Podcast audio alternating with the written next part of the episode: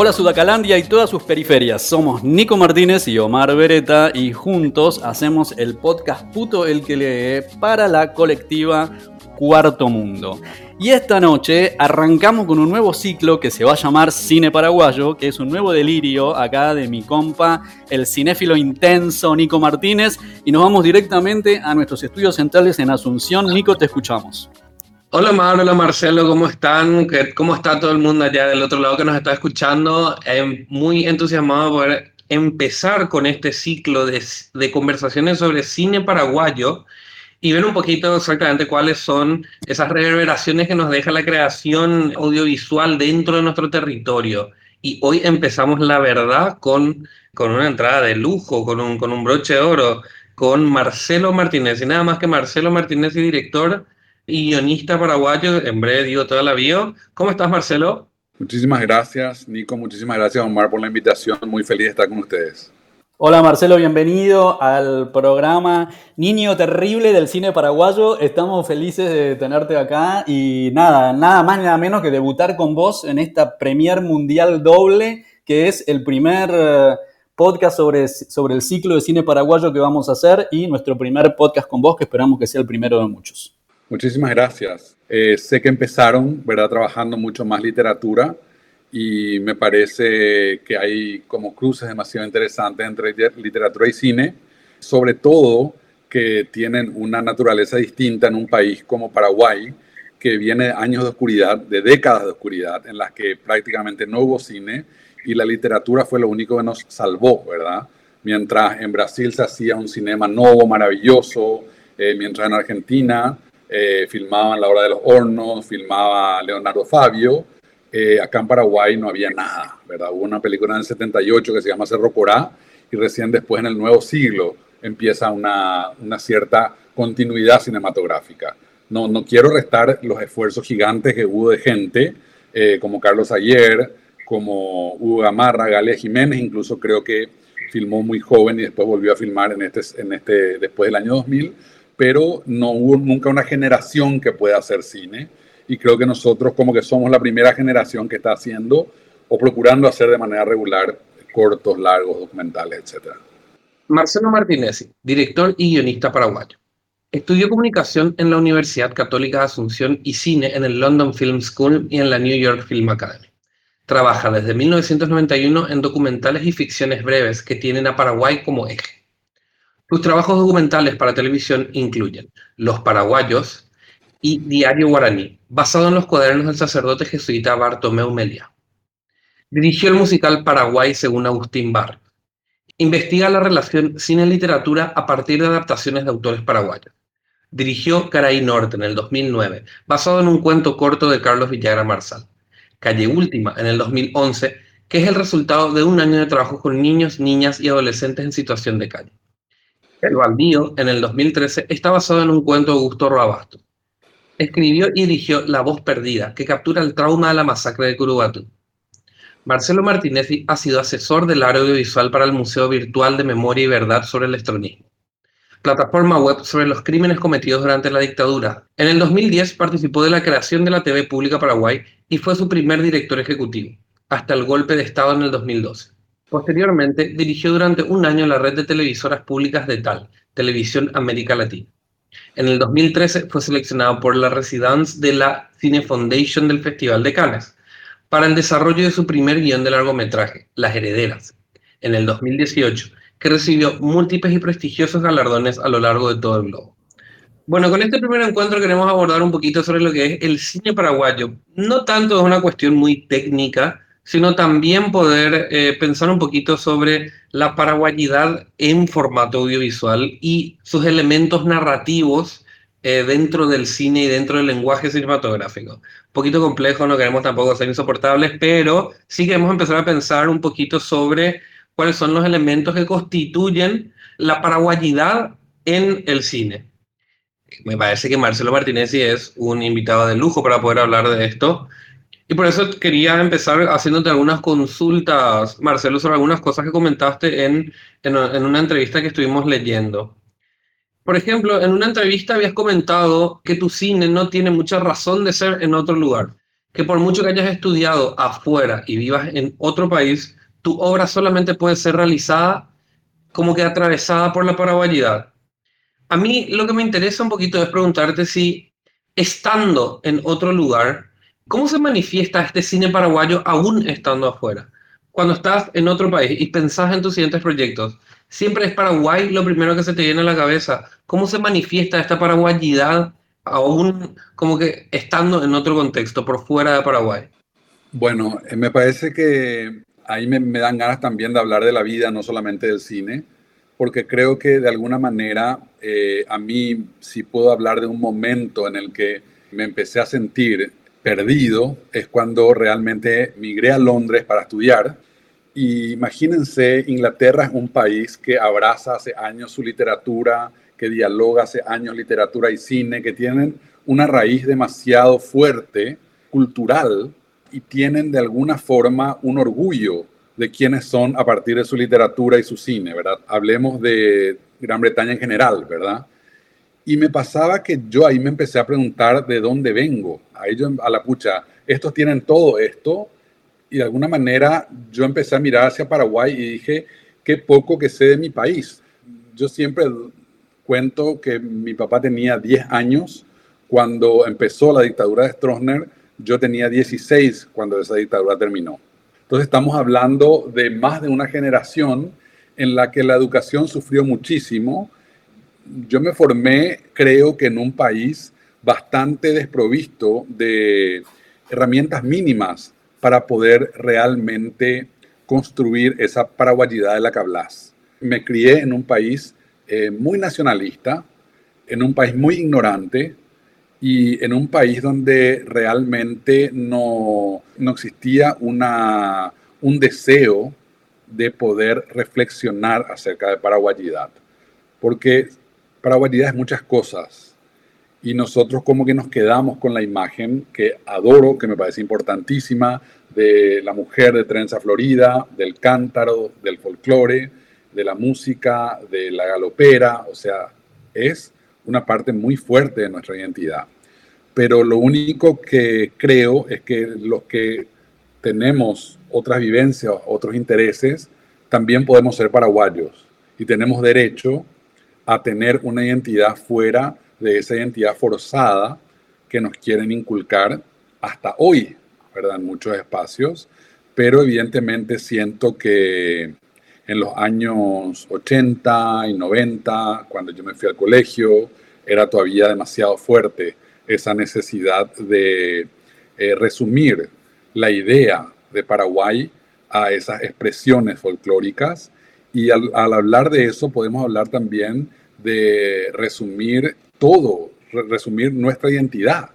Ahí podemos hablar de nuestra identidad sexual, incluso podemos hablar de una cuestión de de que la forma de anular las diferencias eh, permeaba mucho más allá, ¿verdad? De solamente la vida cultural o de solamente la música o de solamente la sexualidad.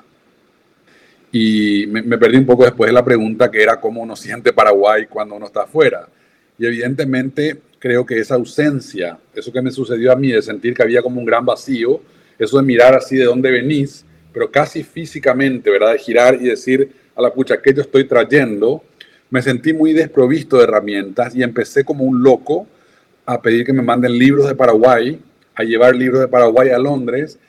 Ya había leído algunas cosas, algo de Josefina Pla, algo de Meliá, pero me leí todo Josefina Pla, todo Meliá, todo el informe de verdad y justicia. Volví a leer Roa Bastos, evidentemente Casaxia, que ya había leído casi todo, volví a leer Casaxia empecé a meterme a leer trabajos de sociología que se habían hecho. Cuando venía acá me encerraba en la Universidad Católica a leer tesis. Empecé una búsqueda frenética de saber un poco de dónde estaba viniendo, porque decía, si voy a salir al mundo, tengo que salir con una herramienta, ¿verdad? O con, con, unas, con, una, con unas mínimas herramientas que me permitan saber quién soy y de dónde vengo. Y esas herramientas la educación en Paraguay no me las dio. Me la dieron grandes personas, a veces extranjeros, como Barrett, como Meliá, como Josefina Pla, más recientemente Susnik, ¿verdad? Me la dio un montón de gente que de alguna forma miró a Paraguay con un ojo crítico y nos entregó como un regalo una mirada sobre ese país que toda la vida nos procuraron esconder, ¿verdad? Ese país que es mucho más amplio, mucho más inclusivo, mucho más rico de lo que nos hacen creer. Marcelo, ahí vemos que hay como un doble tejido y, se ve esto sobre todo con tus primeros cortos, que se va entretejiendo un poco como una, un, un, mirar a Paraguay con nuevos ojos, ¿no? O, como esta especie de despertar que tenemos cuando nos enseñan una historia de manual en la escuela y después nos vamos dando cuenta que, que no era así o que no era, no era solamente esa mirada completa, ¿no? Como hablábamos fuera del micrófono, hay un vínculo muy estrecho entre tu cine y la literatura, ¿no? Se ve que, no sé si antes, después o al costado, pero que hay un hombre de letras eh, al lado del, hombre de cine. ¿Cómo vas eligiendo o cómo fueron cayendo los temas que vas eligiendo para cada uno de estos cortos. Por ejemplo, Caray Norte es en el momento de la Guerra Civil Paraguaya del 47, ¿no? Que de alguna manera es lo que después lleva a la dictadura de Stroessner. Y avisamos, chicas, acá hacemos un insert. Todos los cortos van a estar colgados en nuestras redes, especialmente en anchor.fm. el que lee, así que van a poder dar clic directamente ahí y ven los cortos de Marcelo. ¿Cómo, entonces, cómo vas eligiendo, cómo fueron cayendo los temas para empezar a repensar o volver a dar esta mirada que, que en general es desde los desposeídos de la tierra, ¿no? ¿no? No desde la clase hegemónica dominante que escribe el relato histórico que después enseña en la escuela? Realmente eh, fue todo muy instintivo para mí. No, no, nunca me imaginé, por ejemplo, la Guerra Civil del 47 como tema, sino me, me encontré con esa mujer, ¿verdad? En la obra de, de, Villagra Marsal, que me impresionó una escena, que es cuando ella se va quitando las horquillas del pelo, cuando se va, eh, de alguna manera, eh, una mujer de esa edad y de esa historia se iba casi desnudando mientras este hombre comía enfrente. Y pensar que Villagra Marsal escribió eso cuando tenía 21 años, en base a una historia que le contaron, me resultó sumamente conmovedor. Y dije, qué maravilla. Para mí esa escena es mágica, ¿verdad? Es mágica en el libro. Traté de hacerle honor en la película, pero me es una escena que me cautivó mi entrada a la revolución del 47, a los, a los aspectos históricos de la, de la película, del corto y a todo lo que hay alrededor, tiene que ver primero con esa escena y con ese personaje. Y a partir de ahí empiezo a, a imaginarme qué es lo que hay alrededor. Entonces, creo que en la mayoría de mis trabajos y sobre todo en los cortos, eh, nunca realmente me senté a decir quiero trabajar tal cosa, sino son las, las cosas que nos suceden, que nos suceden, las que nos van de alguna forma eh, moldeando. A veces uno lee algo, presencia algo, ve algo, eso le conmueve y de alguna forma empieza a darse cuenta que por ahí puede aprender algo. Yo nunca me meto a un proyecto queriendo contar, plasmar o retratar algo. Yo solamente hago películas para poder aprender. O sea, busco un tema que me interese hurgar y es como meterse a una, a una habitación oscura y empezar a tocar las cosas y empezar a construir una historia. Eh, realmente nunca por eso hago storyboards, porque el storyboard te obliga de alguna forma a ver ya la película de antemano. Y por suerte, y por suerte mi equipo de trabajo me acompaña, en, ese, en esa forma de trabajo, eh, llegamos al set a descubrir. Nos vamos munidos de un montón de, trabajo anterior, de una investigación, de, de, de, fotografías, de pruebas, de un montón de cosas, pero nunca tenemos la certeza de lo que vamos a filmar o de la forma en la que vamos a filmar. Y yo también trato de hacer guiones que tengan, que estén un poco abiertos hacia algún lugar, que se permitan moldear por el camino, porque me interesa lo que pasa en el rodaje. Lo que pasa en el rodaje, yo tengo a veces dos años, ahora en los largos dos años, tres años, a veces cuatro de escritura. Solitario, alguna persona te da una, un feedback acerca de un trabajo, pero después te encontrás durante tres meses con 50 personas llevando eso a la pantalla. Y eso es mucho más interesante que mis tres años de soledad escribiendo. Eso tiene impresiones, tiene miradas, tiene atmósferas, olores, tiene un montón de cosas. Y sería muy tonto de mi parte decir, no, yo me imaginé así y vayamos solamente así. Me imagino que hay genios en el cine que lo hacen de esa manera, que ya perciben todo antes y que de alguna manera tratan de que ese, esa fuerza expresiva que sienten en un, en un momento anterior pueda retratarse en el cine. No es mi caso. Yo construyo con el colectivo, con el equipo, teniendo mm, una investigación, teniendo una claridad hacia dónde creemos que puede ir una historia, pero siempre permitiéndonos algo que llamamos los accidentes. Finalmente, en ninguno de mis trabajos, eh, ninguno, ninguno de mis trabajos está carente de accidentes. Me parece que eso es lo más rico, porque sería muy aburrido saber antes la película. No me va a dar ni siquiera ganas de filmar. Marcelo, tengámonos un momento en esa escena a la que te referiste de Caraí Norte, que es de una belleza y de una intimidad eh, increíble. Yo cuando estaba mirando el corto la primera vez, bueno, primero llega este hombre y está, se encuentra con esta mujer, que es una señora mayor, una viejita, y ella cuenta que le han robado y él pregunta, te tocaron, te tocaron, ¿no? Como instalando la posibilidad de que ella haya tenido una, instancia sexual, digamos, si, si, fue este, violada o lo que fuere, como habilitando la, la, posibilidad de que esta mujer puede ser sujeto de deseo, ¿no? Y después cuando ella le sirve la comida, empieza esta imagen que vos señalás, que es muy conmovedora, que empieza a sacarse las horquillas del pelo y empieza a hacerse la trenza, y yo, que no había leído el texto de Villagrán Marsal antes de ver tu corto, yo, ¿qué va a hacer? ¿Lo va a matar con las horquillas? No, se está poniendo linda para él. ¿Qué es lo que está como que entre, entre dos personajes que habitualmente en, en, la función paradigmática, digamos, de lo que son los roles de los personajes a los que el cine nos tiene acostumbrado, no habría o no es una instancia de intimidad eh, amorosa, digamos, lo primero que uno podría traer a la cabeza, ¿no? Y es alucinante esa vibración que te deja un poco en la punta de la butaca mirando lo que está pasando sin entender y sin anticipar qué es lo que va a pasar. Al mismo tiempo tiene esta perfección de la intimidad de esa escena, porque lo que parece es que estás vos cámara en mano solito con ellas o con ellos dos, ¿no? No, no, no, no te podés imaginar que hay, otra, que hay otra cosa ahí sucediendo.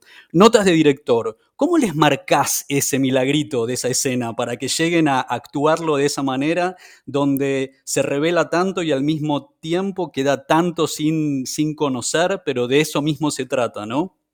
Vuelvo quizá a amar un poco a la, intuición realmente. Yo siento que de alguna forma y a la intuición colectiva también, a que todos cuidan, a que todos de alguna manera protegen los momentos mágicos como ese, y a que en ese caso particular yo trataba, y es lo que siempre procuro, de que no haya demasiada intimidad entre los actores. Porque creo que cuando los actores se conocen demasiado, farrean juntos, se vuelven como parte de un mismo círculo, eh, a mí me parece que se pierde un poquitito el, el misterio del otro. Y creo que en la actuación lo que más yo siento en un actor es ese misterio, ese deseo, hay algo aquí que quiero conocer y que no conozco, hay algo que me gustaría saber de vos y no sé, y creo que el, el, rostro, también porque siempre trabajo con actores que por ahí no tienen el ejercicio diario del cine. Me imagino que un actor que está todos los días filmando tal vez tenga herramientas para poder trabajar conociéndose muy bien con alguien, ¿verdad? Pero a mí me parece que a no ser que sean personajes que ya son una, por ejemplo, que la historia sea una pareja que se conoce mucho, me gusta casi siempre mantener cierta distancia en los actores porque creo que eso les da a ellos mismos un juego también eh, por abajo de lo que está pasando, por abajo de la historia, que es interesante. Entonces, Marcelo, a partir también de todo esto que estamos hablando, me interesa mucho saber qué significa hacer cine paraguayo. O sea, te pregunto, ¿sabes por qué te pregunto? Te pregunto porque también en los últimos años hubo como un fenómeno de ciertas producciones que claramente había como que una especie de financiación con una intencionalidad política súper clara. que vos así tipo te fijabas más o menos en, en lo que estaba por detrás y te dabas cuenta de dónde venía y para qué se estaba haciendo, ¿verdad? Película cuyo nombre prefiero no decir nomás para no tener problemas en la, en la grabación. O sea, tipo, mi pregunta nomás es, ¿hacer cine paraguayo se delimita específicamente a hacer cine dentro de la frontera paraguaya? Hacer, o, o que tenga un autor paraguayo? ¿De qué estamos hablando cuando hablamos de cine paraguayo? ¿Cuáles serían como que los elementos constitutivos de este cine paraguayo? ¿Se puede hacer cine en Paraguay que no sea cine paraguayo? Bueno, ahí tenemos que empezar a pensar un poco si usamos o no la palabra paraguayo. O usamos la palabra cine hecho en Paraguay, o usamos la palabra cine acerca de Paraguay. Evidentemente creo que hoy hay una variedad gigante de, de películas.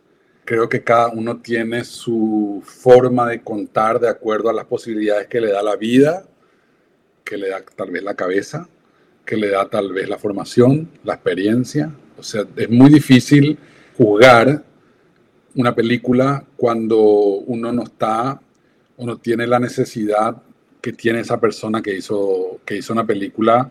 En el caso que contabas recién, me refiero a cuestiones de películas que por ahí quieren sostener un discurso político.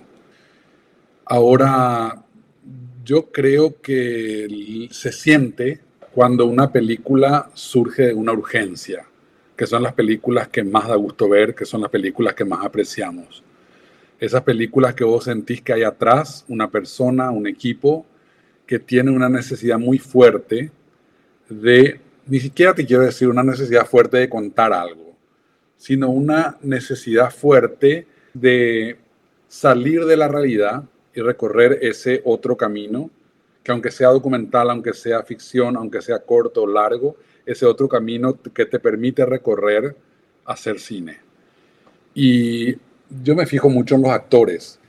Cuando tengo la oportunidad de encontrarme con gente para un casting, a veces veo actores brillantes, muy técnicos, que digo, wow, me encantaría trabajar con esta persona. Y a veces viene un actor que por ahí tiene poca técnica, pero que está atravesando por un momento en su vida de crisis, por un momento en su vida en el que busca otra cosa. Y me parece que esos son los actores con los que al menos a mí me encanta trabajar en este país, porque este país eso me genera a mí todo el tiempo. Me genera esa sensación de inestabilidad, esa incertidumbre de no saber dónde estás parado. Entonces, si hablamos de cine paraguayo, tenemos que pensar un poco si es, si, como vos decís, si son las fronteras, si se puede hacer cine paraguayo afuera, si se puede hacer cine paraguayo, eh, si se puede hacer cine en Paraguay que no sea paraguayo. Yo creo que todo es posible. Me da la impresión que de alguna manera en ese sentido no hay reglas. Y sobre todo que la palabra cine paraguayo es una palabra que podemos alquilar, vender, prestar, como se ha hecho con este país todo el tiempo.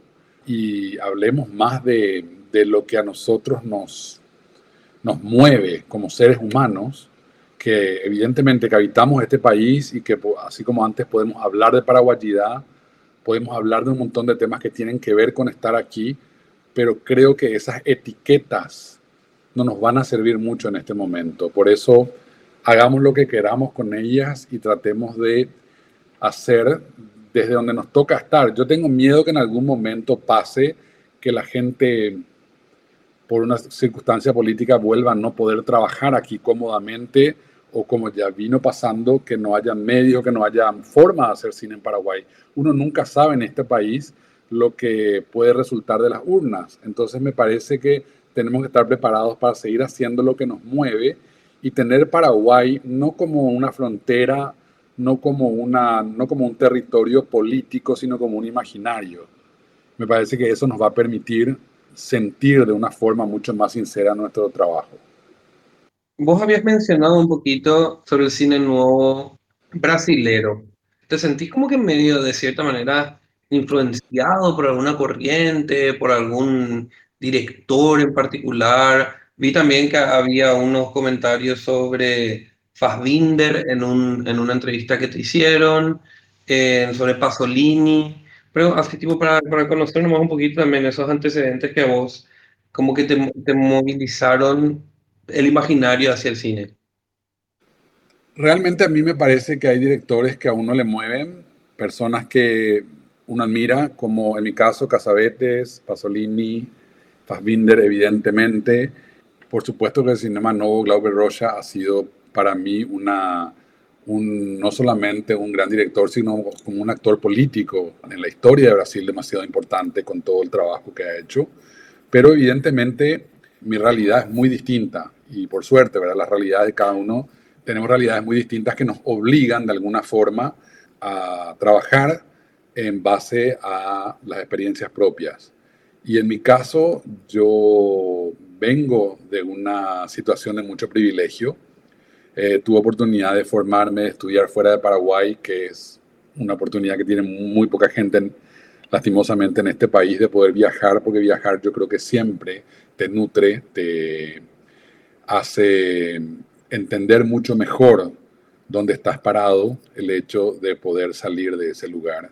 La distancia hace muy bien, yo creo, sobre todo viniendo de una realidad tan insular como la de Paraguay.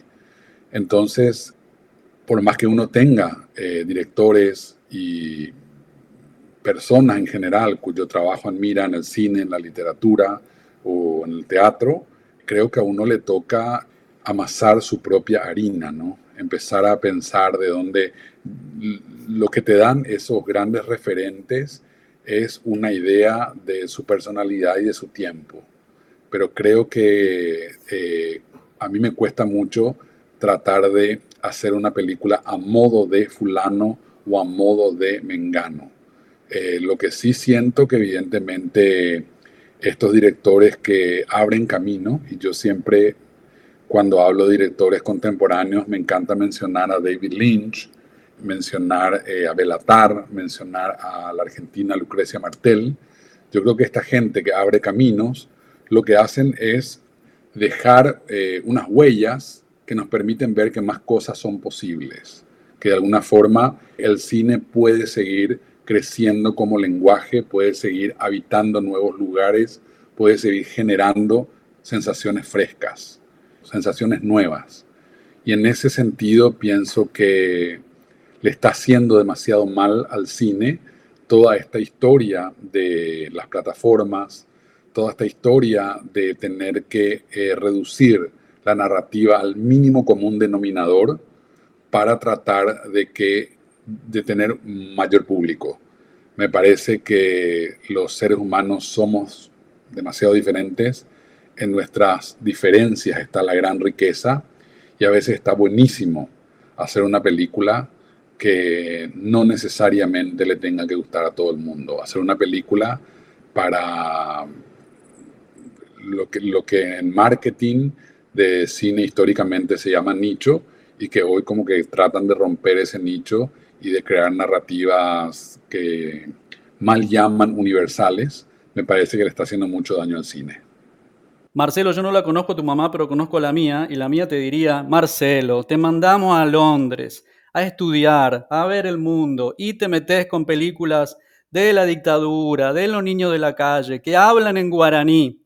Este, vos no querés que te vea nadie, pero bueno, y metiéndote con todo esto, con ese camino que parecería claramente que no es el hegemónico, no es el corporativo de las plataformas, te levantaste con todos los premios, te llevaste puesto todos los festivales, este, sos una explosión, así que siguen pasando los años y te siguen dando premios por las pelis que estás haciendo.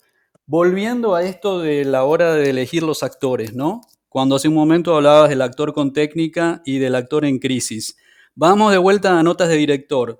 Cuando tu corto Calle Última, que claramente ahí trabajaste con gente que está, bueno, viviendo una vida muy injusta, abandonados por el Estado, ¿no? En este modelo de distribución de riqueza que es opresora, hay temas de embarazo infantil, de falta de ESI, de falta de ley de aborto. Contanos la experiencia esta, de dirigir en ese contexto, con, con actores completamente fuera de la norma. Es una experiencia hermosa, porque realmente te recuerdan que la realidad que estás contando es una realidad.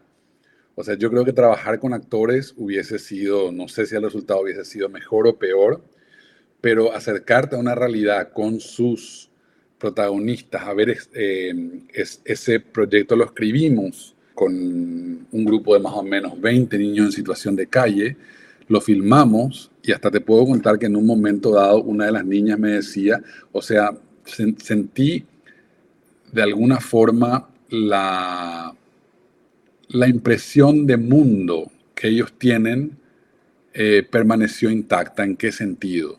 En que nosotros éramos los otros y seguimos siendo los otros. Yo estuve con ellos un año trabajando sábados, domingos, a veces entre semana, sintiéndome como muy cerca de la realidad que ellos vivían, pero al final del día, eh, a veces trabajábamos viernes, sábado, domingo en un retiro, el lunes yo volvía a la comodidad de mi casa y ellos volvían al bañado, a posiblemente una casa donde a una de las actrices el hermano le manoseaba y él ya le había embarazado una vez y le estaba por embarazar una segunda vez. Entonces hay una cuestión que yo detesto y espero no repetirla, cuando las familias burguesas de las que muchos de nosotros venimos dicen, mira la empleada, ella es como de la familia.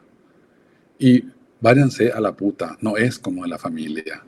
Es la empleada que a fin de mes tiene el salario que usualmente, que tuvo que pelear en Paraguay durante décadas para tener un mínimo salario semidigno, porque siempre estuvo trabajando en condiciones de esclavitud y la empleada no quiere ser parte de tu familia, señor, señora. La empleada quiere ser parte de su familia.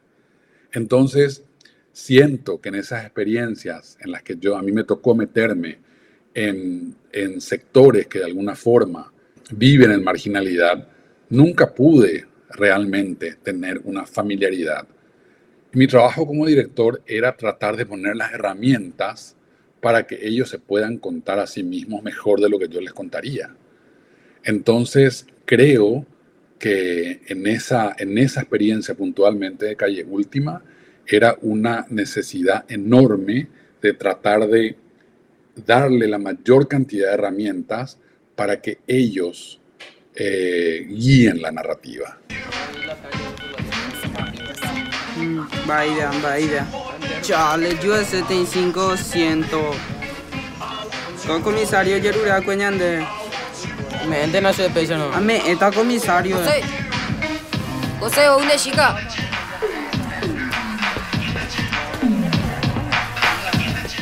Cuando nosotros terminamos, les voy a contar nomás de las herederas. Cuando nosotros recibimos los premios en Berlín, nos dieron un reconocimiento en el Senado. Esto tiene que ver un poco más por ahí con lo que vos me contabas, tu mamá que te dice, te mandé allá, hice esto, hice lo otro.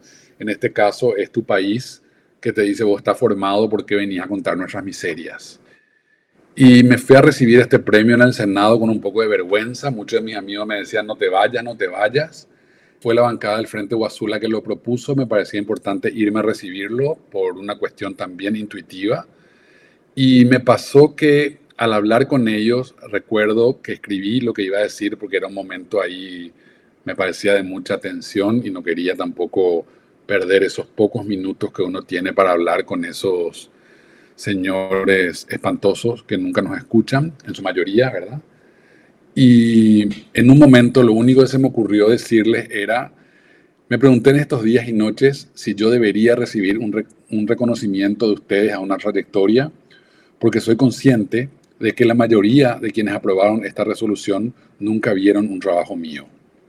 Por eso necesito, antes que nada, ser sincero con ustedes y contarles que los personajes de cine que hicimos recientemente, y del cine en el que creo son, por ejemplo, niñas abusadas y obligadas a parir, o mujeres que aman a mujeres, o madres de presos de Curubatí. Seres humanos que viven, aman, sufren y luchan al margen de cualquier legislación que les entienda o les proteja en Paraguay.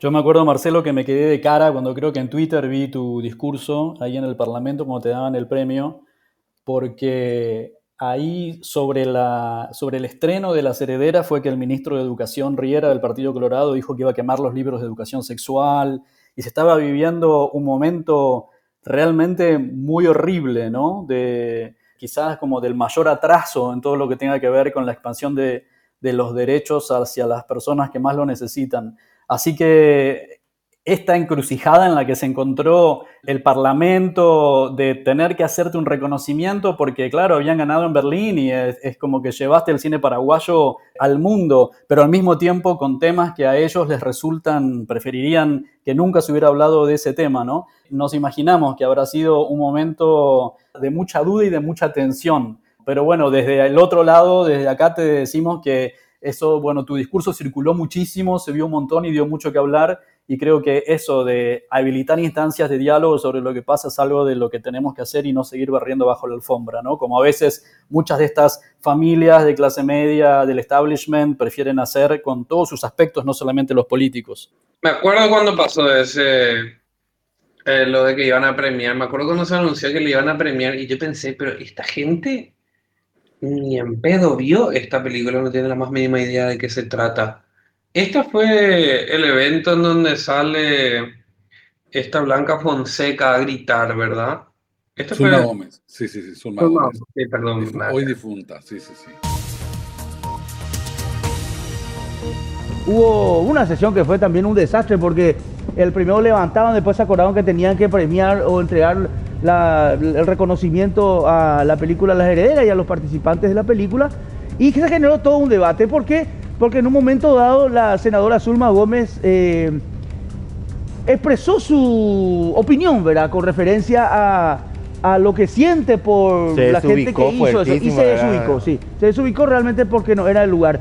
Tenemos nosotros lo que pasaba y esto generaba el debate del insulto a las herederas y también al grupo que formaba parte de actores. No es la heredera, sino que la cultura, al, cine, al, arte nacional, a eso se lo está sí, insultando. Pero también se refería a las personas también. ¿Qué, ¿Qué pasa? Vamos a escuchar un poquito el audio.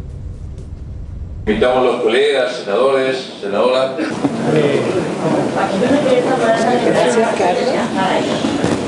Muchas gracias. Atender a la familia, a Diana Partir. Gracias.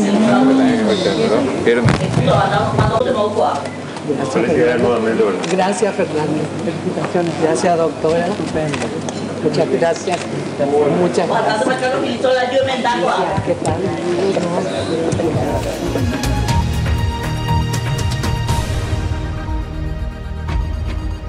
fue todo una fue todo, un episodio fue así tipo un muy humillante a nivel internacional también lo que hicieron pero bueno ellos están más que acostumbrados para toda la Oyencia, estamos hablando de la película de Marcelo Martínez y Las Herederas, que ganó todos los premios que te puedas imaginar. Decime uno y te digo que se lo ganó. Y si estos últimos años estuviste viviendo adentro de un tupper y no la viste, anda corriendo a verla. Estuvo, bueno, claro, en todos los cines, estuvo en Netflix y eh, está en Movie ahora por lo menos, yo la tengo en Movie, que es una película que no solamente trata de dos mujeres que se aman, sino que no son mujeres jóvenes, son mujeres mayores y que además son de una clase media acomodada. O sea, Marcelo, o sea, fuiste con todo, ¿no? Porque fuiste a meterte ahí no solamente con el tema, con el tema queer, sino también con el tema de clase, que es un tema que a veces incomoda más que lo que hacemos nosotros, cada una de nosotras a, a puertas cerradas. Al mismo tiempo, el tema de hablar de poner el foco en los temas de clase, que no es un tema muy sudamericano, es sí un tema muy británico, que ellos tienen el tema de clase tan a flor de piel. ¿Cómo fue el trabajo para llegar a ese tono? Toda la crítica ha dicho que es esta cosa como muy sutil de poner en manifiesto de esto de lo que todo el mundo preferiría no hablar, especialmente ese círculo. Yo no me olvido ese momento maravilloso donde una de las dos está presa y la otra dice se fue a Punta del Este, ¿no? Bueno, ¿cómo fue, cómo fue trabajar ese guion que es tan bárbaro, tan genial, que además como si esto fuera poco, se llevó el premio de la Real Academia Española bianual a Mejor Guión. Yo me tomo tiempo para trabajar un guion, en este caso, y nunca lo hago de, la nada. O sea, a mí no, me va a salir de la cabeza nunca una historia así para una película, me da la impresión. No, me va a salir de la cabeza, me refiero a imaginar, ¿verdad? Por más que las herederas, eh, evidentemente tengo crédito de autor, las herederas se nutre de diarios que yo heredé de una tía, se nutre de experiencias personales, de haber vivido muy cerca de, esas mujeres, de ese tipo de mujeres, y también de, haber estado en esa venta de garage, ¿verdad? Vendiendo un poco lo, el abolengo, ¿verdad? Algunas personas cercanas. Me tocó estar en muchas situaciones que están en la película Y me tocó siempre vivir muy rodeado de mujeres, ¿verdad? Yo tengo cuatro hermanas, un montón de tías, un montón de tía abuelas, y siempre como que en el mundo de las mujeres estaba el chisme, estaba la vergüenza, estaba el orgullo, estaba un poco, todo me pareció que para contar un poco de, de la sociedad en la que yo vivo, me era inmediatamente necesario trabajar casi en su totalidad con personajes femeninos. Me parece que es una película en la que no hay hombres porque no hacen falta.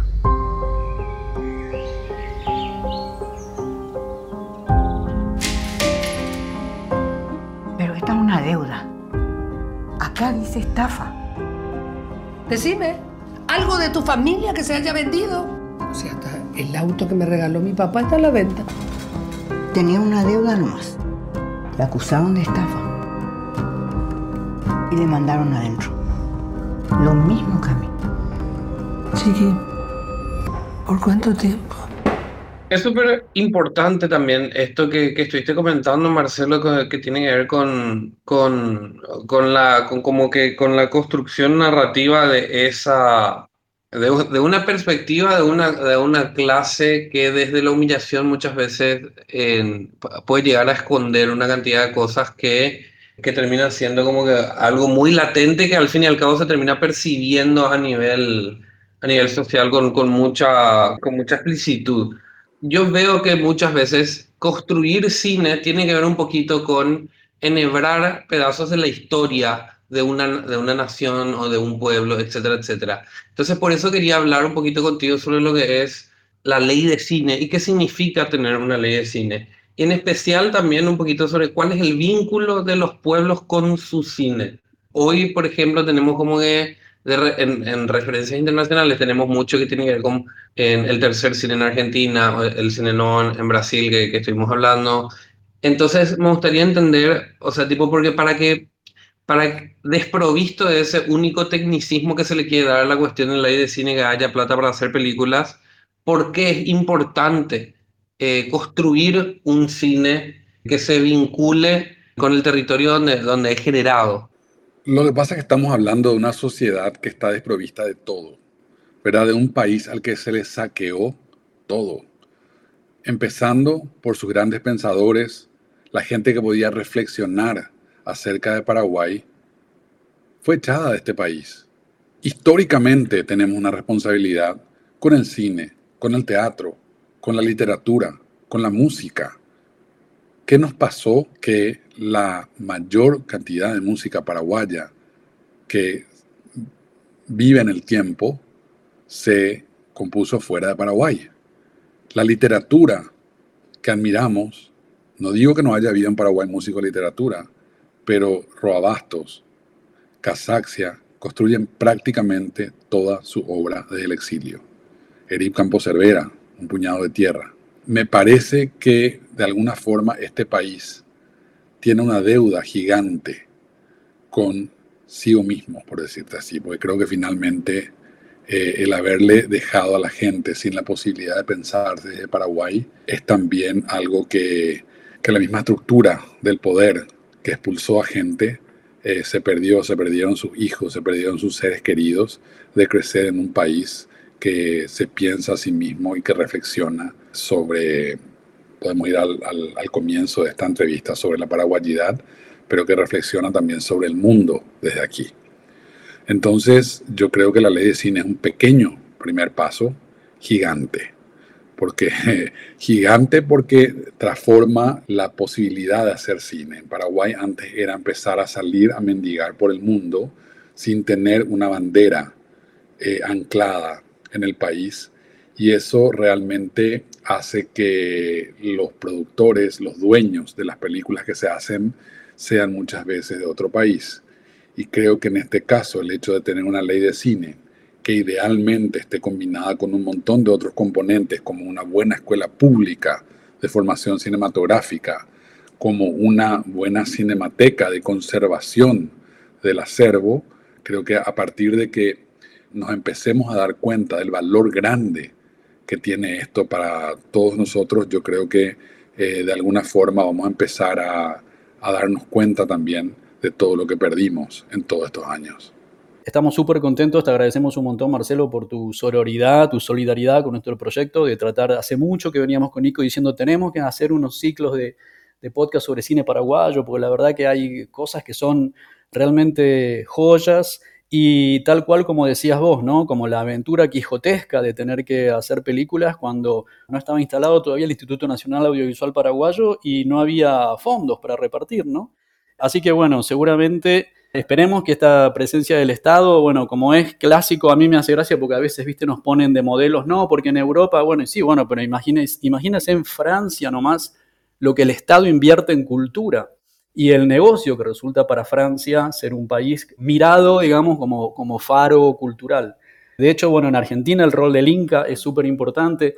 Esperemos que con el acceso a nuevos fondos se termine de revelar toda esta cantidad de talento que hay para contar estas historias y que, como decías vos también en el discurso de aceptación del premio de la Real Academia, ahora por el premio al mejor guion de las herederas, esta cuestión de no ser cooptado por las grandes corporaciones que vienen a meter dentro del algoritmo las historias nuestras y las pasteurizan de alguna manera para que sean digeribles en toda la lengua y que van, tratan de que no sean tan, tan particulares ¿no? o tan regionales. Así que bueno, nada, te agradecemos un montón y esperamos que esto dé lugar a un fermento del cual vos sos un jugador eh, para que haya más gente que pueda seguir en este camino y se siga eh, expresando el cine paraguayo en el mundo. yo sí que les agradezco muchísimo a ustedes realmente eh, por lo que están haciendo, por estar trabajando y por estar ustedes desde ese lugar también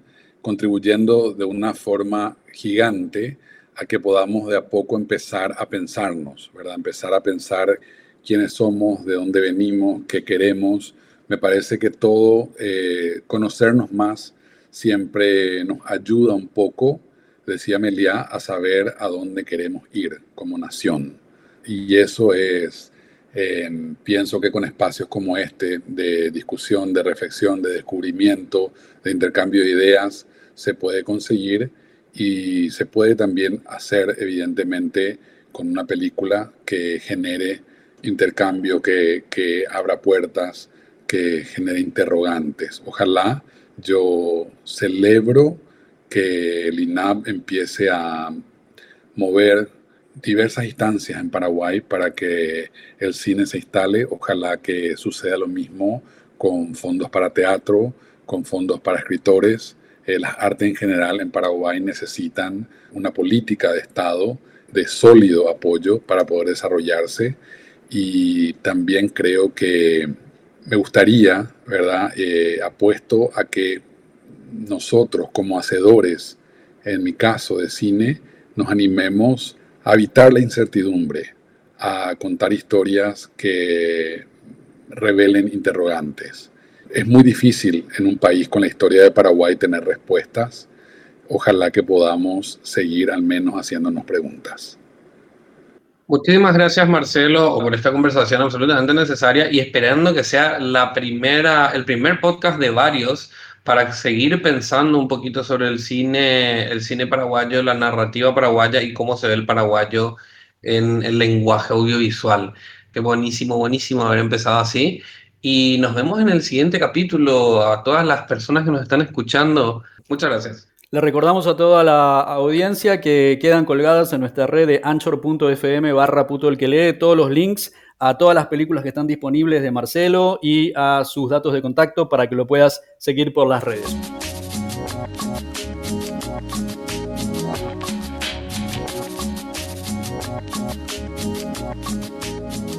Vamos a terminar. Somos Nico Martínez y Omar Beretta, y este es un podcast del colectivo Cuarto Mundo. Seguinos en Facebook y Twitter, arroba puto el que lee 108. Y en Instagram, arroba censurado 108. La cortina musical de nuestro programa es el tema Zona Roja de Mnesis. Agradecemos especialmente a Octavio Linares, responsable de nuestra tecnología en sonido. A Nico Granada y al equipo del surtidor por la edición para toda Sudamérica. Educación sexual integral y laica. Hasta, la, próxima.